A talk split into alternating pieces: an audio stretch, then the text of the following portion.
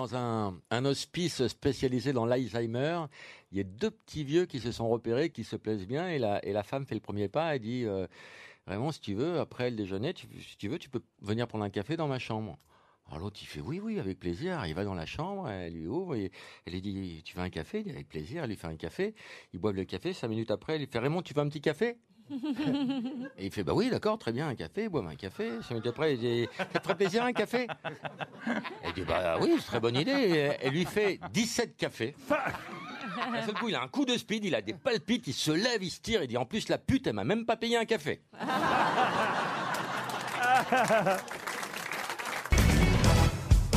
Mais il y a une blague sur les golfeurs pour dire à quel point c'est une drogue. En fait, c'est deux golfeurs qui arrivent au, au- au- au dernier trou au bord d'une route comme ça. Et il y a un, un des deux golfeurs qui va pour faire le dernier trou, donc la victoire. Et à ce moment-là, sur la route, il y a un corbillard qui passe. Et puis il y a un des deux golfeurs, au moment où il, a- il va, il, va, il va lancer sa balle, il, comment, il salue le corbillard qui passe. Et l'autre lui dit Non, mais attends, t'as vu, on est au dernier trou, tu salues un corbillard. Il dit bah, C'est quand même ma femme qui est dans le cercueil.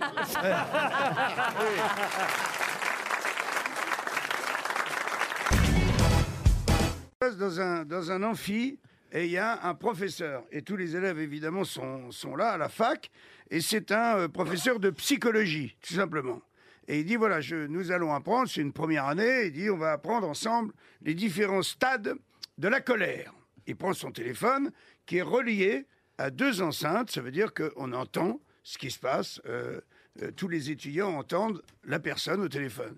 Il compose un numéro, il dit, oui, je compose un numéro au hasard Il tombe sur une dame et il dit Bonjour madame, est-ce que je pourrais parler à Jacques, s'il vous plaît? Et la dame répond Ah non, euh, monsieur, vous êtes euh, certainement trompé de, de numéro, parce qu'il n'y a pas de Jacques ici. Il dit Voyez, bon, premier stade, très doux, de la colère. Il raccroche, il fait rappel, rappelle donc la même dame. Ça décroche, elle dit Bonjour madame, est-ce que je pourrais parler à Jacques, s'il vous plaît? Elle dit Non Monsieur, vous venez de m'appeler. Il n'y a pas de Jacques ici. C'est la deuxième fois que je vous le dis, ok? C'est clair. Crac Elle raccroche. Deuxième stade de la colère. On passait donc au troisième stade. Je fais rappel. Tout. Hop, ça. La dame décroche. Hum, il dit Bonjour madame, est-ce que je pourrais parler à Jacques Là, il entend Ah un grand râle comme ça. Il dit Oui, ça, c'est le troisième stade de la colère. C'est presque le stade ultime de la colère parce qu'il y a un autre stade, il y a un quatrième stade que je vais vous montrer. Téléphone, il appuie sur rappel. Téléphone sonne, la dame, elle décroche, elle fait Quoi? Et le mec, il dit euh, C'est Jacques à l'appareil, est-ce que j'ai eu des messages, s'il vous plaît?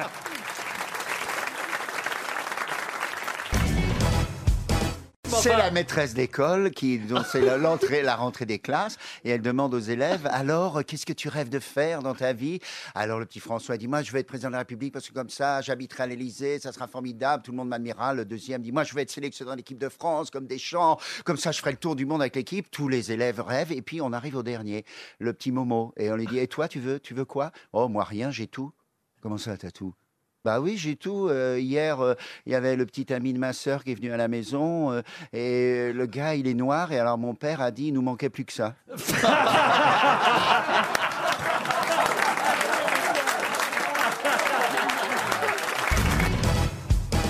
Oui, ça se passe au Canada, évidemment, où il y a des Indiens, où il y a des forêts, tu vois, et les bûcherons, ils coupent, ils coupent du bois pour se préparer pour l'hiver.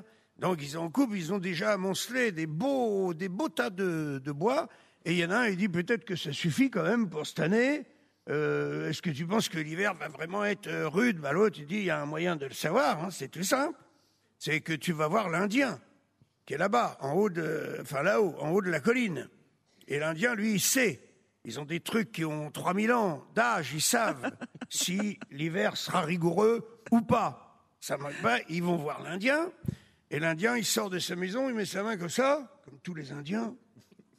Il regarde et il domine toute la vallée. Et il dit Oh, cet hiver, il fera froid.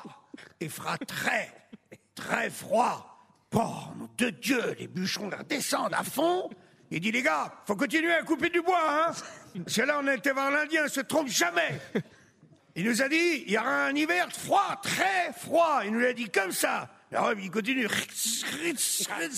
Hein, je le fais bien, la scie. Et- Chienne il fidèle. coupe, eh, il coupe, il coupe, il coupe encore du bois. Le bois, ça moncelle, les tas, ils grossissent. Puis à un moment, euh, tu dis, oh, ça va quoi, très, très froid. Ok, mais là, on n'a jamais coupé autant de bois euh, pour l'hiver. Tu veux pas retourner un peu, euh, voir euh, ton, ton Indien, là? Qui nous fait chier là, euh, couper du bois. Retourne voir l'Indien, et l'Indien il ressort de sa maison, remet sa main, comme ça il fait Oh je crois qu'on va vivre un des hivers les plus froids qu'on ait jamais eu. Quoi? disent les bûcherons. Ils retournent en bas, dit là, l'Indien nous a dit, c'est exceptionnel. Là, cet hiver, on va se peler comme jamais de la vie. Il faut vite couper du bois. Il retourne, il coupe, il coupe. Je vous le refais pas la scie parce que je la, la loupe. Il réussit du bois ici, ici. Puis là, alors, évidemment, il dit, oh, ça va. Il dit, ah, on n'a même plus de place pour, le, pour ranger les, les rondins, là.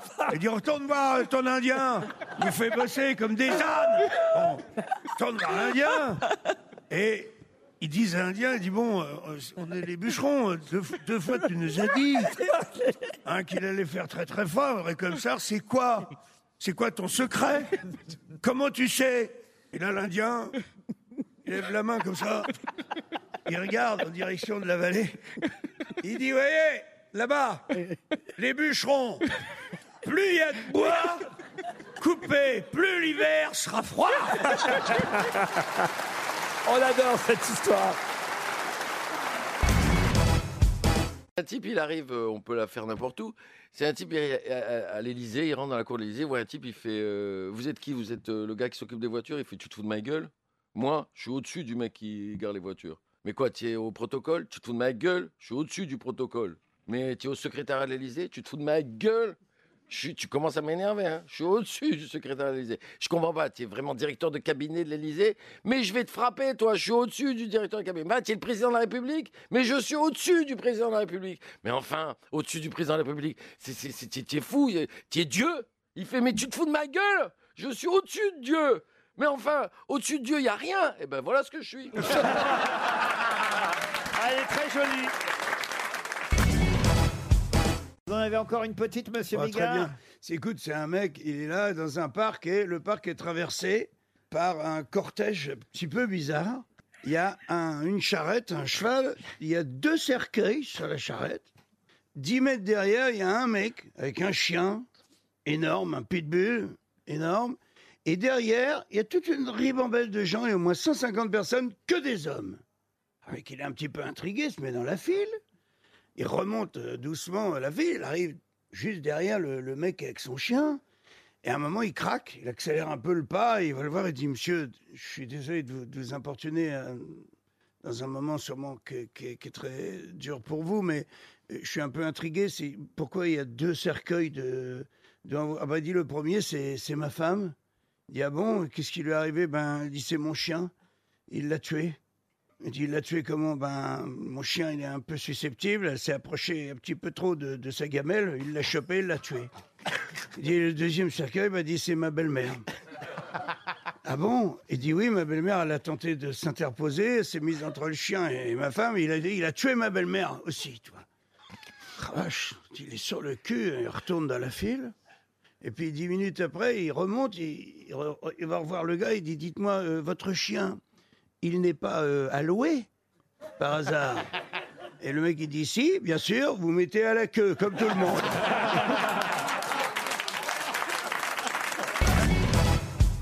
On a demandé aux Françaises euh, est-ce que vous seriez prête à avoir une relation sexuelle avec Dominique Strauss-Kahn? Vous savez quelle était la réponse? Non. 97% des Françaises ont répondu non, plus jamais.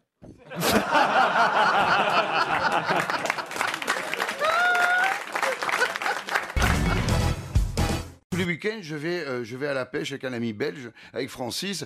Alors je lui dis, euh, on va à la pêche. Il me fait, excuse-moi, Eric, c'est pas possible, là, ce week-end, ma femme, elle en peut plus. Je dis, bah, je comprends, hein. Donc je me rends sur le lieu de la pêche, et qu'est-ce que je vois, mon Francis? Je dis, ben Francis Il m'a dit venait pas. Je vais t'expliquer, je vais t'expliquer. hein. Je suis rentré à la maison, mon épouse m'attendait avec un repas aux chandelles. Elle a mis une robe affriolante, hein, mais alors affriolante, hein, à te faire résonner le tam-tam dans la brousse, hein. J'étais, ah oui, j'étais là, oh, comme ça, bro. Elle arrive dans la chambre, elle a mis une boule à facettes, avec en faux sonore le groupe ABBA. J'adore le groupe ABBA, hein.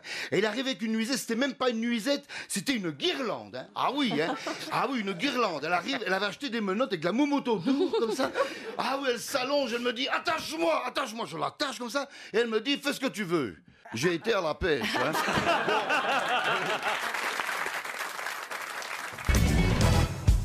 Le mec qui rencontre son pote, il a le visage tout griffé, et les bras euh, arrachés. Le tu dis, qu'est-ce qui t'arrive Bah, il dit, euh, je viens d'enterrer ma belle-mère. Le dit, mais quel rapport avec tes griffures Bah, il dit, c'est qu'elle voulait pas. hein.